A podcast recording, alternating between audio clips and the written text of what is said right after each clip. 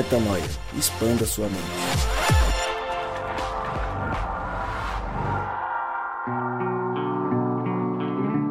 Está no ar mais um podcast Metanoia e você é muitíssimo bem-vindo ao podcast Metanoia número 184. Sim, chegamos ao 184, mais um dia de expansão de mente. Como eu sempre digo, meu nome é Lucas Vilches e estamos juntos nessa caminhada.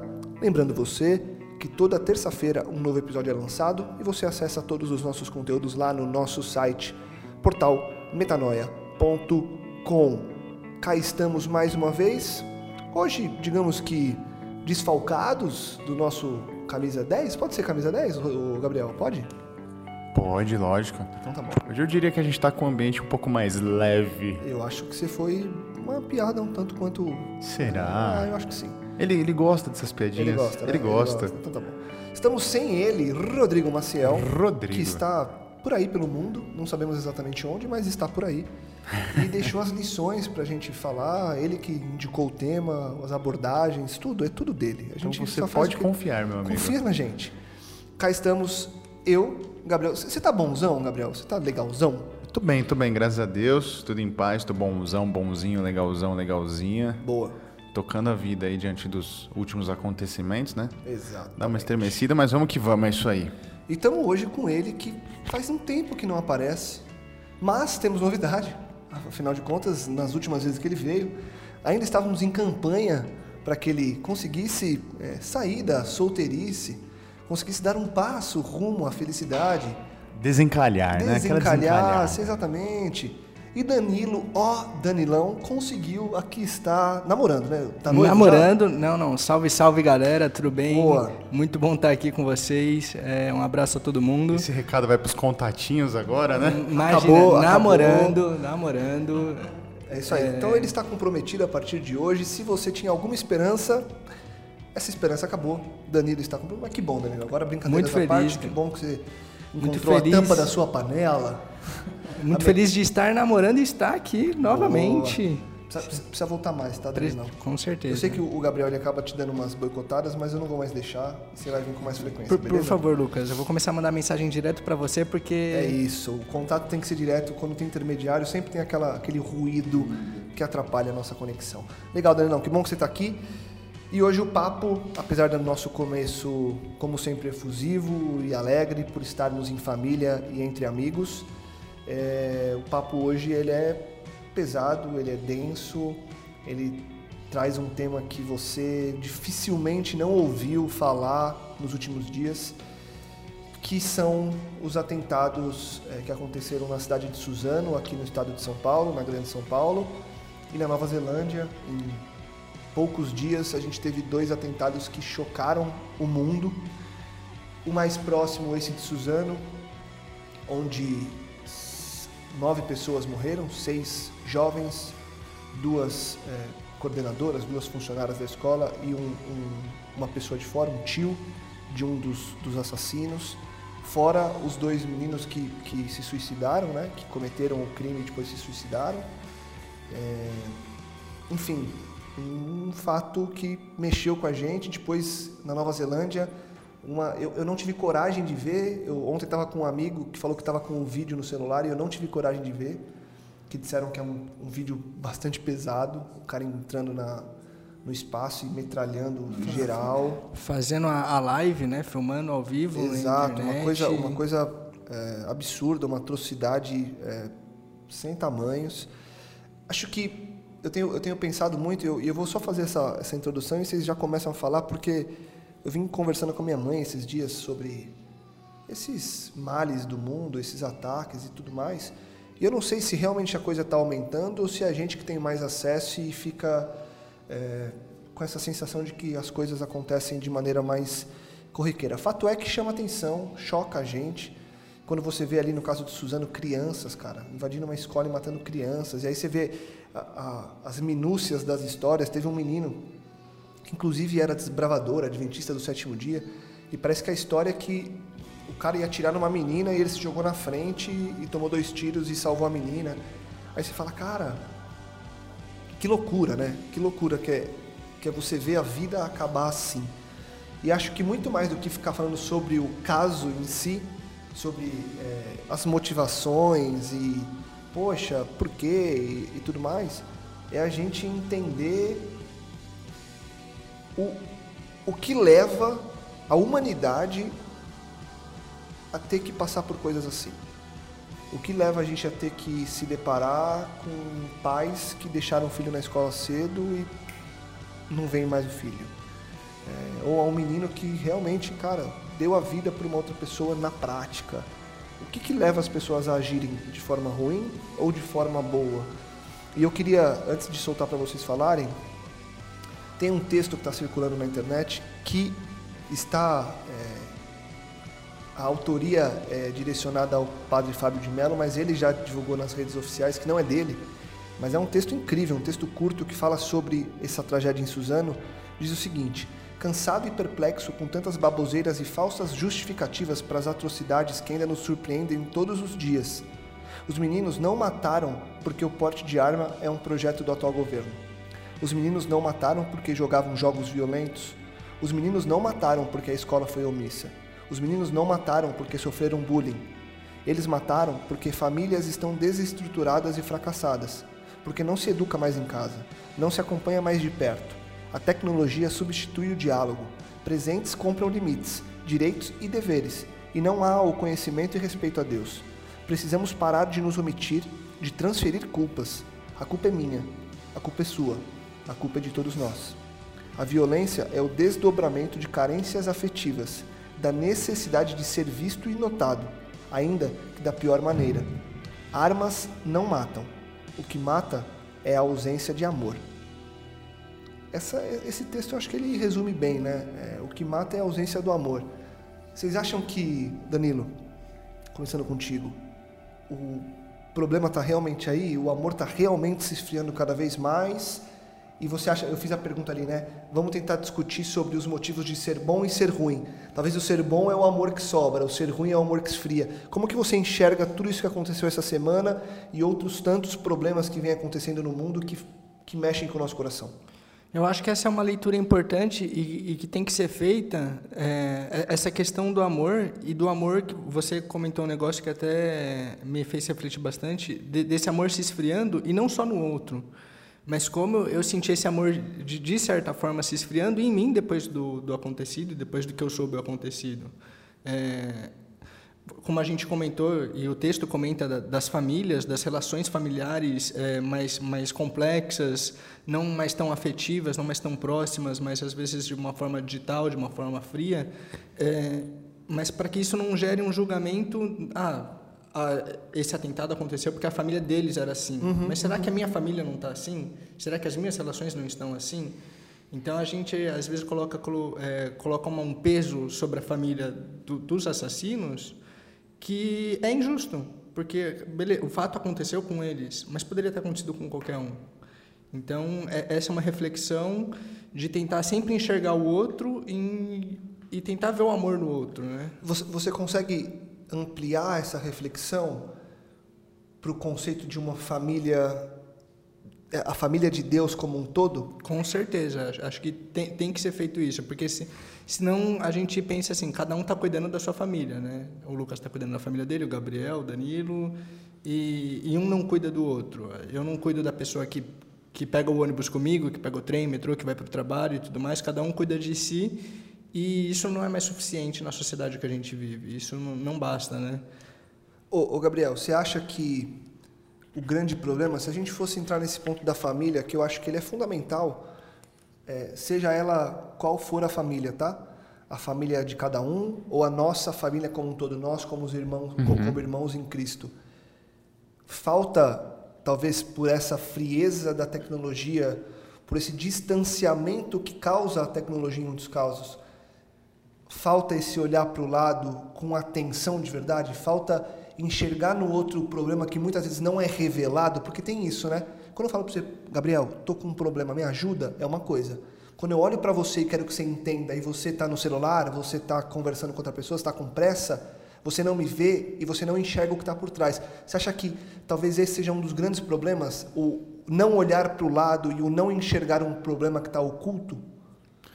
É, cara, eu, eu vejo muito como a internet e mídias sociais no geral, né, ela trouxe o celular, digamos assim, trouxe o mundo na palma da mão, né, mas ele tem afastado as pessoas. Uma porque eu acho que nosso cérebro não, é, não está preparado, não tem capacidade de assimilar o tanto de informação que o celular dispõe com o que está acontecendo em volta e tudo mais. Então acho que a gente tem se tornado pessoas dispersas à realidade que nos rodeia e muitos sonhadores com, com aquilo que a gente vê, simplesmente. Então, tipo, eu pego o celular aqui, eu me desligo do mundo, sonhando na vida de outras pessoas, na internet, no, no na Disney que está aparecendo aqui, enfim. E não consigo dar atenção. Não consigo olhar realmente o que está acontecendo com, com, com o mundo ao meu redor. Eu digo isso porque eu vejo, eu vejo pessoas que. E para mim é onde está o X da questão, sabe? É, antigamente a gente dizia assim que a, a, rua criava. Vocês lembram disso? Tipo assim, ah, a rua uhum, cria, uhum. deixa que a rua cria. Mas até mesmo na rua de antigamente é, é, é, tinham outras crianças, tinham outros pais, tinham outras pessoas. Existia ali uma mini comunidade. Hoje em dia quem cria é a internet. Só que na internet, tipo, é, é, não é desmerecendo nada nem ninguém, mas a galinha pintadinha não vai dar para o seu filho o amor, o toque, o carinho. Que na rua, ainda que fosse apanhando de um cara mais velho, de um, de um colega mais velho, você tinha. E, e, tem, entendeu? e tem um detalhe importante aí também, né, Gabriel? A rua.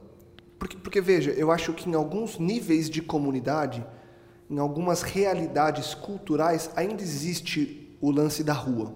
Sim. É, principalmente quando você fala hoje em dia de classes é, média e média né? baixa. As pessoas, uhum. você passa em comunidades assim, você vê que as pessoas estão na rua. O que, que eu acho que diminuiu com o tempo? A abertura das portas para aquele que você não conhece. Antigamente, você estava na rua, o tiozinho da casa do lado te chamava para tomar água, Isso. te oferecia suco, cuidava de você mesmo nem sabendo de que casa que você era. Hoje em dia, toda essa desconfiança de alguém entrar e metralhar alguém fez com que as pessoas ficassem mais acuadas. E aí eu acho que entra um ponto importante, até pegando um gancho no que você falou, Danilo, que é o quanto que o amor se esfria em mim quando eu vejo o amor, o amor esfriando no outro.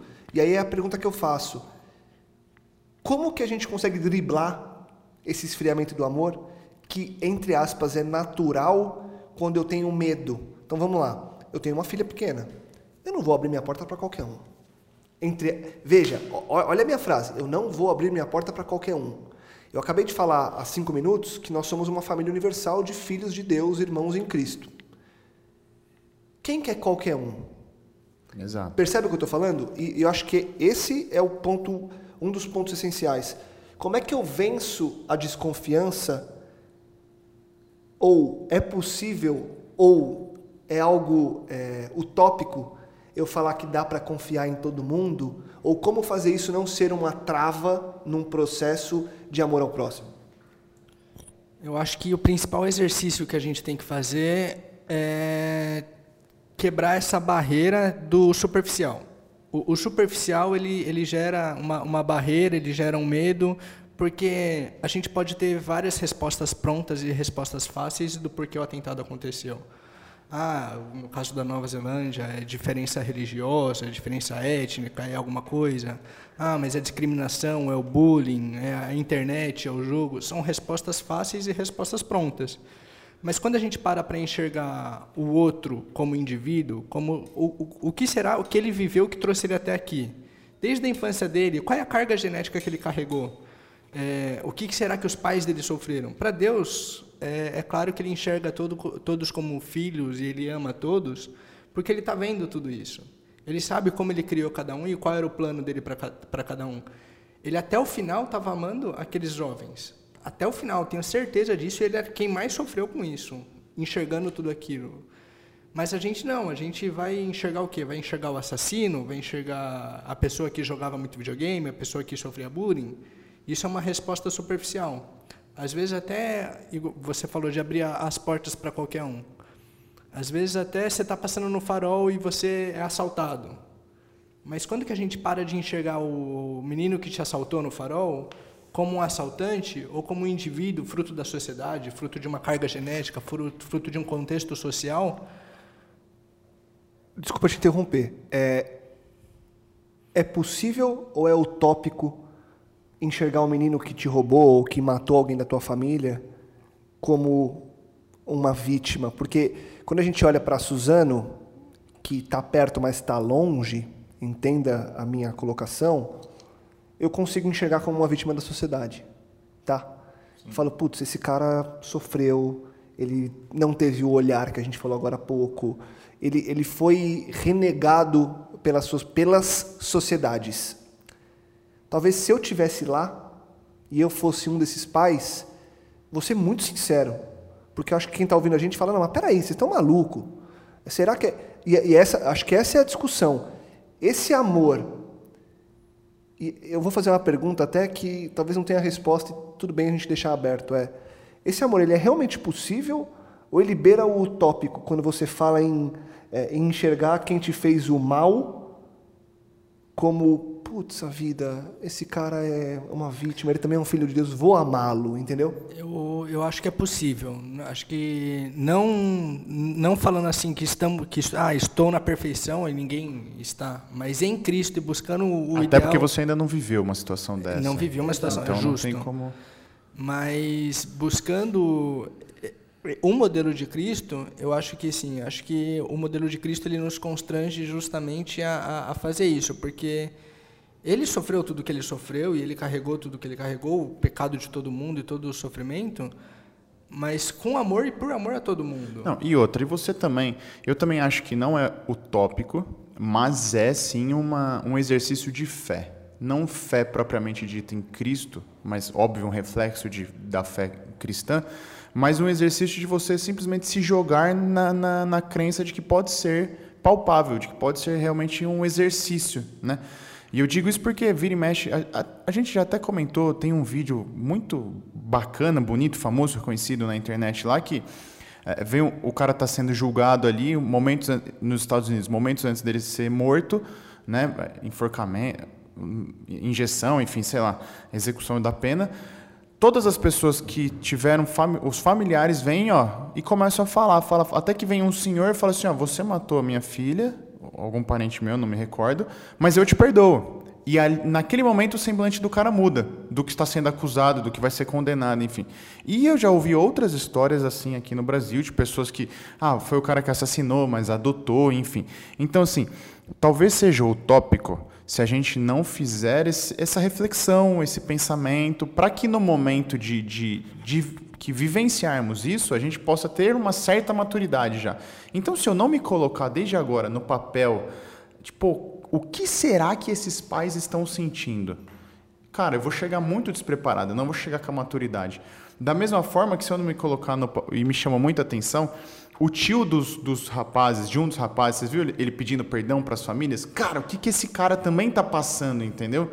Porque, pô, querendo ou não, é, é, foi um parente dele ele tem uma responsabilidade de, pô, qual foi a oportunidade que eu perdi com o meu sobrinho, sabe?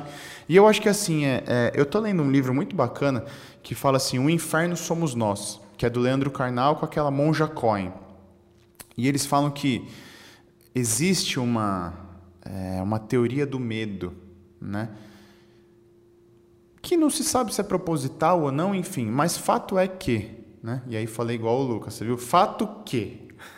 fato é que ainda assim essas coisas, essas situações nos chamam a atenção porque ainda assim são singulares. Porque o bem ainda impera, entendeu? Porque ainda um atentado como o da Nova Zelândia ou como o de Suzano, ainda assim é algo que destoa da, da grande maioria da realidade, entendeu? Então, graças a Deus que ainda está tá funcionando dessa forma, porque pode ser que um dia chegue que, tipo, ah, é só mais um atentado. É só, mas aconteceu aqui do lado e ninguém se comova, né? ninguém se, se doa, enfim. É, é, mas eu acho que é uma maturidade que a gente tem que buscar, um exercício de, de fé, de acreditar que esse amor é possível, que exige sim um amadurecimento. E, de repente, com esse exercício de diminuir essa utopia, em algum momento eu consigo girar essa chave de de ver a pessoa não como qualquer um, não vou deixar entrar qualquer um na minha casa, mas de de repente começar a assumir o risco de deixar o divino acontecer e, sabe, e, e acolher uma pessoa, entendeu? É Boa, óbvio. Boa. Enquanto eu não, enquanto eu não vivenciar isso, enquanto eu não começar a pensar nisso, cara, vai ser completamente utópico. Claro, porque vai ser uma experiência Distante. Exatamente. Fazer uma pergunta então, é, que eu, enquanto você falava aqui, eu fui pensando. A gente vive numa sociedade religiosa, e agora eu estou virando para religião, que vou te falar que quando acontecem essas coisas, há um certo nível de. Eu vou, eu vou mudar a palavra, que se eu, se eu falasse desse jeito, acho que eu eu ia ser mal entendido, mas vamos lá. É, é uma sociedade religiosa que aproveita esses acontecimentos, que aproveita esses momentos para carimbar a fé que ela tem com relação à parte profética. Eu vou, eu vou me fazer entender no final dessa pergunta. Então, quando acontecem coisas assim, as pessoas falam, cara, e eu, eu não duvido disso, ok? Cristo está voltando, vai acabar. Eu não Porque subestimo isso, né? Exato, eu não subestimo. E eu acho que realmente ele está voltando. Isso. Se ele está voltando para daqui a dois ou daqui a dois mil anos, eu não sei. Eu não Exato. tenho a mínima ideia. Fato é que as pessoas olham esses momentos para dar um check em várias coisas que sustentam a fé que ela tem. E aí entra a minha pergunta, com mais, com mais um contexto. O contexto é: as pessoas aproveitam esses momentos para dizer que o amor realmente está se esfriando, e a gente sabe que profeticamente a Bíblia fala, Jesus fala, Deus fala que o amor se esfriará de muitos, e aí que no final ia ser assim mesmo e que não ia ter mais amor e que o bicho ia pegar. Minha pergunta: o amor está se esfriando?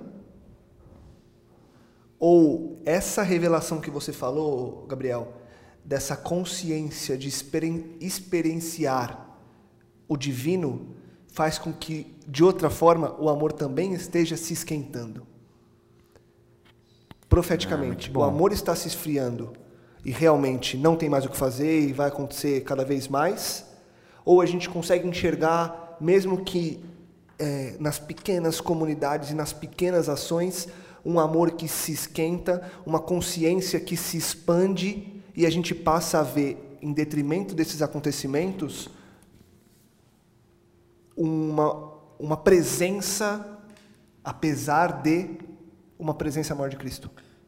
Eu considero isso como ah, o ato do, do divino, né? Porque quando a- as coisas vão, vão mal ou vão pior, é, se, se sobressai esse amor. Esse, esse amor ele, ele, ele se sobressai de uma forma fantástica. É, é um, um exemplo tosco, um exemplo bem assim superficial, mas imagina uma sociedade onde está todo mundo bem, um país de primeiro mundo, IDH perfeito. Pega uma Finlândia da vida, não sei, Noruega, se bem que teve atentado lá também, mas ninguém passa necessidade.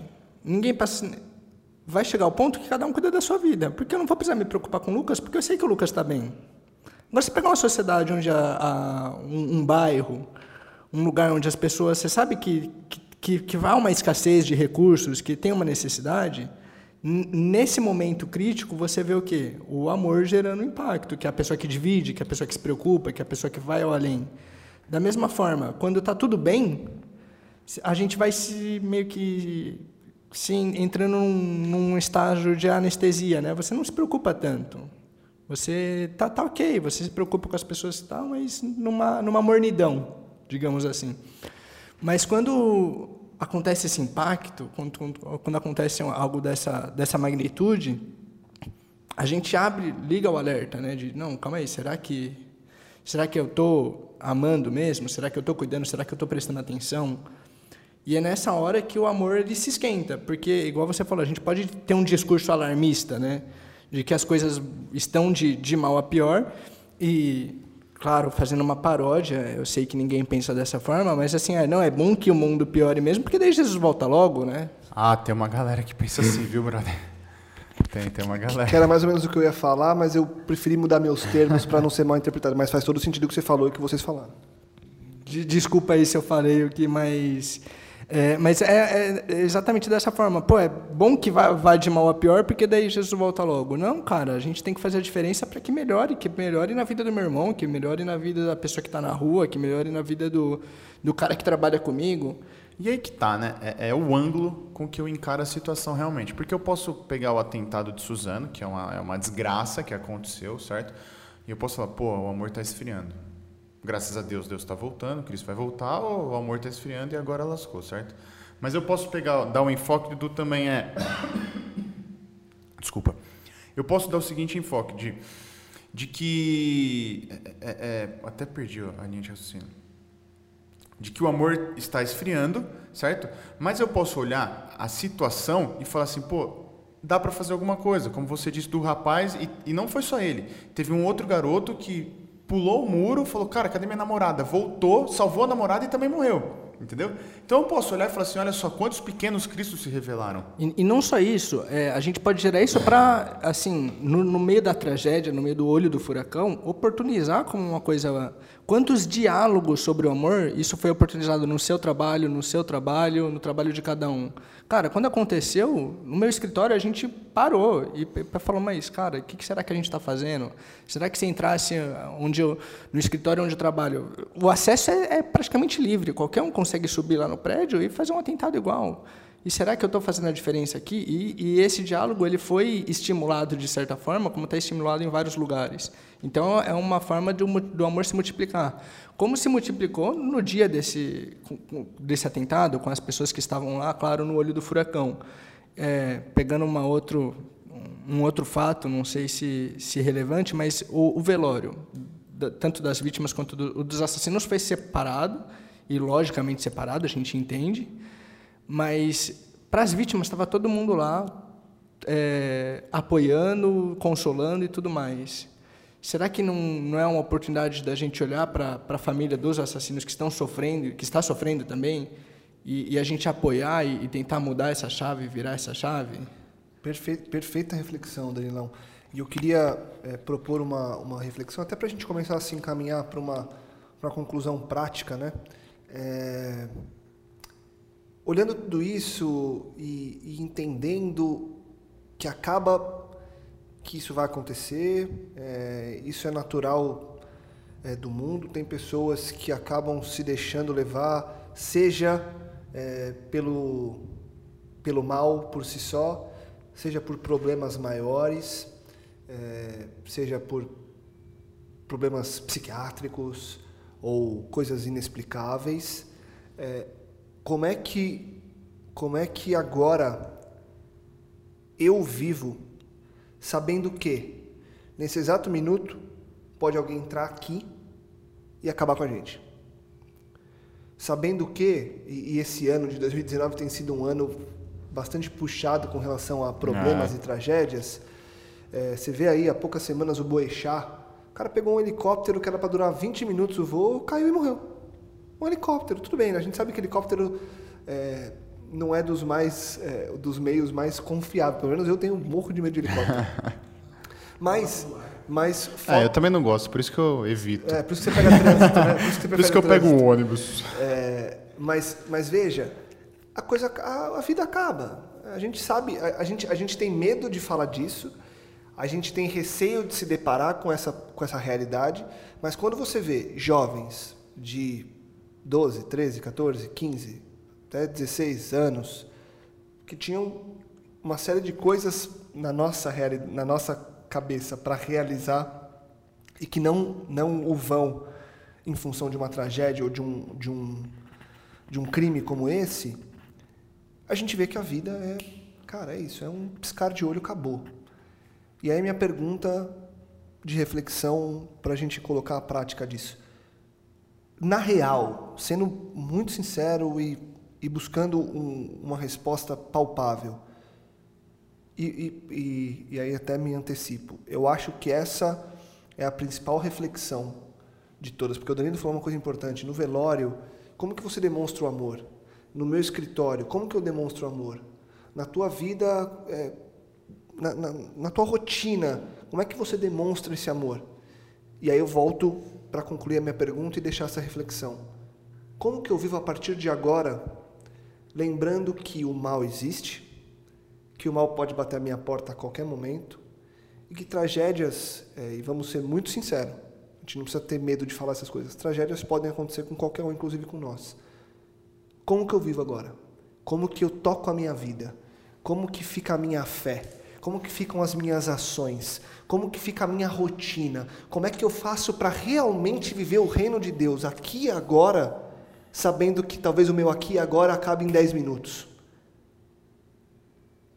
Qual Cara, é o passo que eu tenho que dar agora? Cara, eu acho que eu recebi uma, uma, uma imagem aqui com duas frases que são duas perspectivas de, de Deus, de Cristo, que faz, faz todo sentido para a forma como você vai encarar a vida, a forma como você vai, vai tocar nesses tipos de assunto, enfim, é o que a gente estava falando aqui, é o ponto que você levantou, você pode ser alarmista, você pode entender que, que Cristo está voltando graças a Deus, pode entender que o amor não está esfriando, mas de repente são oportunidades que estão sendo criadas. É, então é o seguinte, você pode ter a perspectiva de olhar para Deus e olhar para as pessoas e falar assim, ó, cara, essa galera aí fez besteira. Deus vai matar eles. Deus vai cobrar, entendeu? Ou você tem a perspectiva de pensar assim, pô, fizemos besteira ou vocês fizeram besteira e agora? A gente precisa falar com Deus, entendeu? Então é, é eu vejo isso tudo acontecendo. De que forma eu olho para Cristo? É, um, é uma pessoa, é, é, Cristo vai cobrar de mim isso tudo? Ou olha o mundo como tá? Vamos conversar com Cristo, vamos nos apegar a Cristo para ver se consegue dar uma melhorada, para ver se a gente acha uma solução, para ver se eu consigo viver de uma outra forma, entendeu? Então são duas perspectivas que é, é, é, ou me levam à condenação e a condenar pessoas, ou me levam ao perdão e à misericórdia divina e a libertar pessoas, né? Então como eu estou encarando isso? Como eu estou aplicando o atentado de Suzano? Né? Como eu estou entendendo isso igual o Danilo falou no meu serviço, é final dos tempos, hein, galera? É bom vocês voltarem a se apegar a Cristo, que ele vai vir cobrando mesmo, né? Ou, poxa, final dos tempos, hein? O amor está se esfriando, mas graças a Deus que a gente ainda tem oportunidade, graças a Deus que dois heróis, três, sei quantos heróis é, se revelaram nessa situação.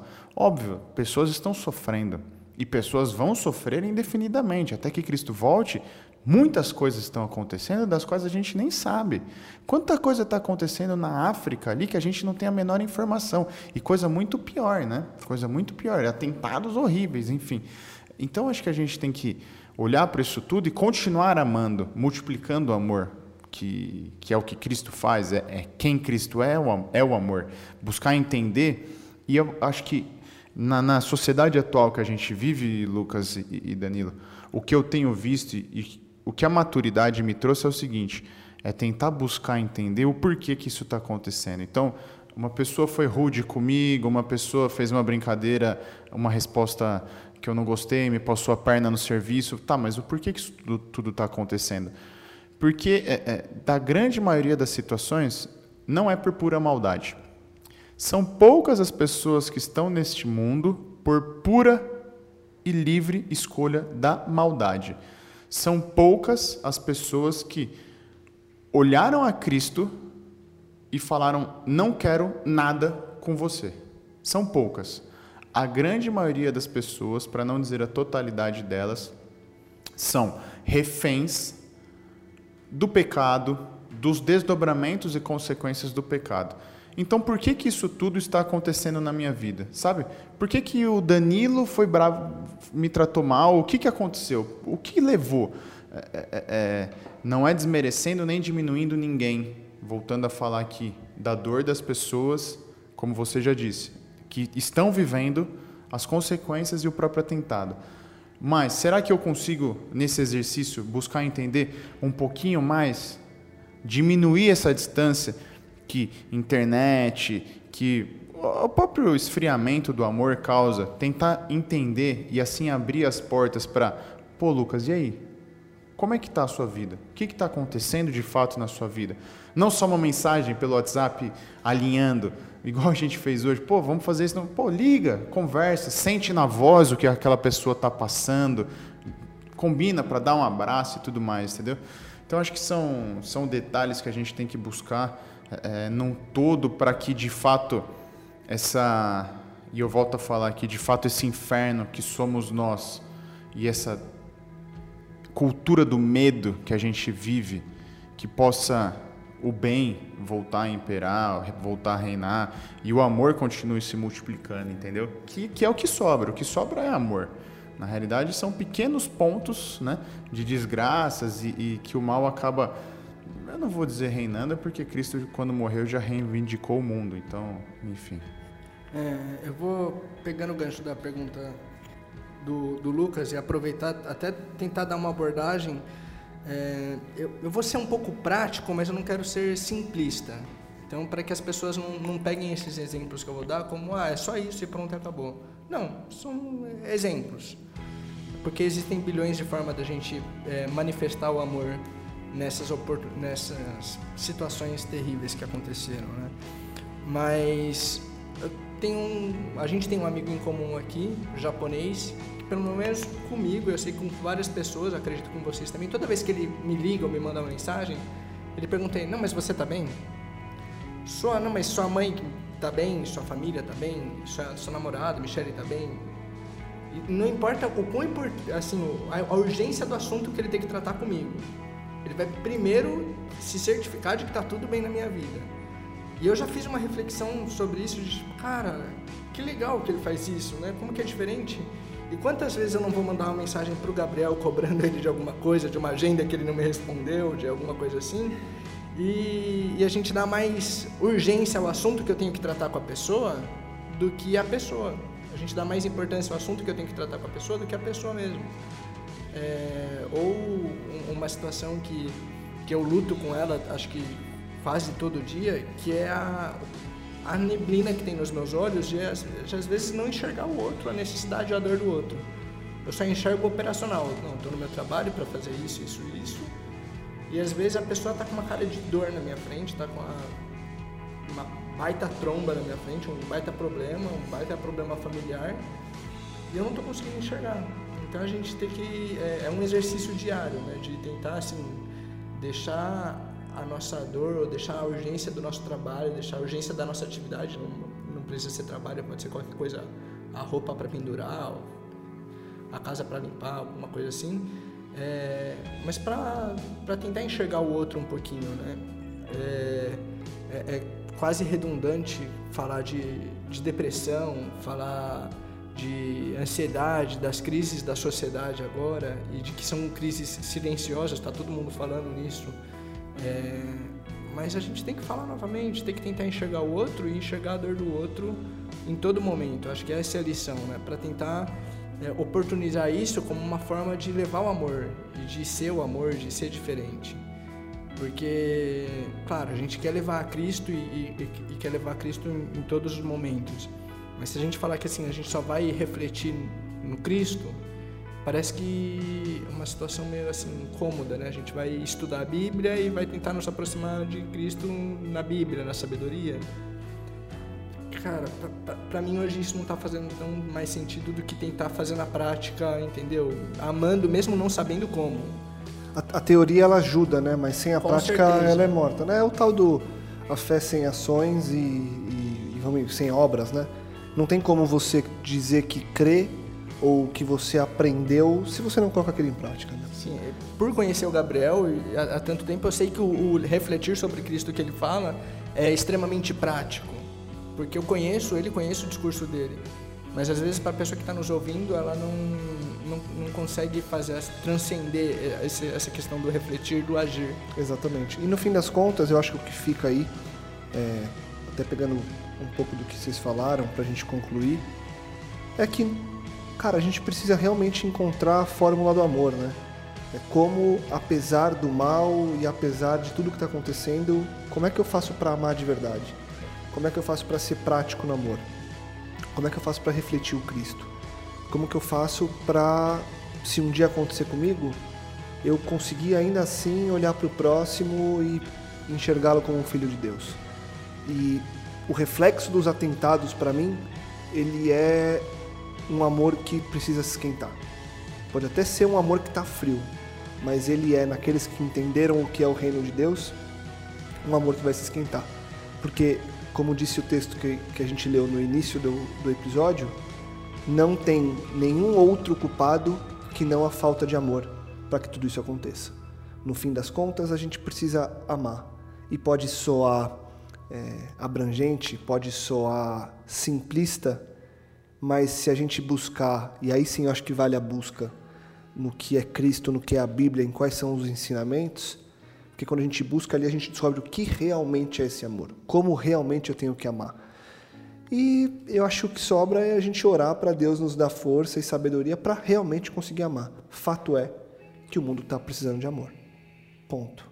Se aconteceu isso, é porque alguém deixou de amar, alguém deixou de olhar para o lado, alguém deixou a neblina, como você disse, Danilão, é, cobrir de forma com que eu não conseguisse enxergar além do véu, além da, da neblina.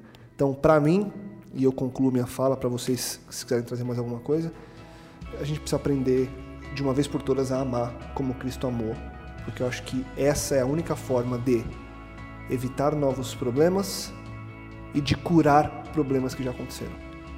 Algo mais, senhores? Danilão? Acho que só deixar um abraço a todos que estão nos ouvindo, um abraço fraternal. É, as famílias que passaram por tudo isso, nossos pêsames, nossa dor, nossas orações, sabe é que nós aí. estamos orando, nós estamos de certa forma com vocês. É, acho que o Brasil todo está sentindo com vocês. E é isso. Vamos em frente. Vamos em frente. Porque tem isso também, né? É... Aconteceu. E se já aconteceu, a gente precisa lidar com isso. Vamos embora. De novo, estamos orando por vocês. É... Fiquem à vontade para mandar mensagem, contem conosco e que a gente consiga trazer. Eu acho que é importante a gente aqui no Metanoia trazer esses papos práticos e que refletem o que as pessoas estão vivendo na prática todo dia, porque é o que realmente muda a vida. Danilão, bom demais ter você. Volta mais, não deixa o Gabriel te esconder não. Imagina, Manda mensagem para mim, pega pode, meu contato. Pode deixar, Lucas. Agora eu você. direto com você. Amo muito estar aqui com vocês. Legal, a gente também. Participar disso. Um beijo para minha namorada que está Aê, garoto. Michele. Foi obrigado isso aí, hein? Ah, é nada. Mas eu não cara, podia perder a oportunidade, tá né? certo. E, com certeza. E valeu, Gabi. Tamo junto. Um abraço. Um abraço valeu, pro Rodrigo, onde, onde quer que ele esteja. Rô, um abraço. E para você cara. que escuta a gente, aquele convite de todo final de episódio, compartilhe, divulgue e ajude que mais pessoas possam expandir a mente. Ame, veja como amar, aprenda a amar e busque força ao lado e acima para realmente colocar isso em prática. Nos vemos semana que vem.